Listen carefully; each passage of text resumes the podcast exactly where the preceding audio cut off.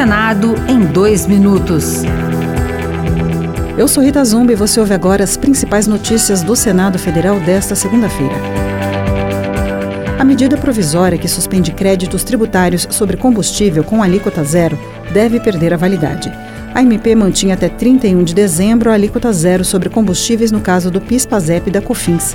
O consultor legislativo do Senado, Daniel Carvalho, explicou o que acontece com a perda de validade da medida provisória. Se não for editado um decreto legislativo para regular as relações jurídicas durante o período em que a medida provisória produziu efeitos, essas relações jurídicas permanecem reguladas pela medida provisória durante aquele período em que ela efetivamente estava em validade.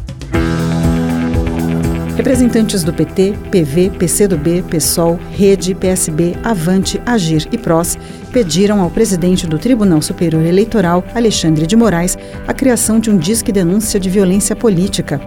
Segundo o senador Randolfo Rodrigues, da Rede do Amapá, o canal tem o objetivo de garantir a segurança dos eleitores nesta reta final e ressaltou a convocação das Forças Armadas e das policiais nos estados, já anunciada pelo próprio presidente do TSE. Para garantir o exercício democrático das manifestações e, em segundo lugar, para garantir o exercício livre e democrático da manifestação do voto no dia 2 de outubro. Outras notícias sobre o Senado estão disponíveis em senado.leg.br barra rádio.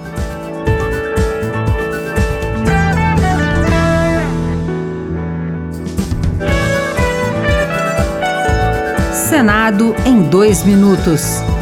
Uma produção Rádio Senado.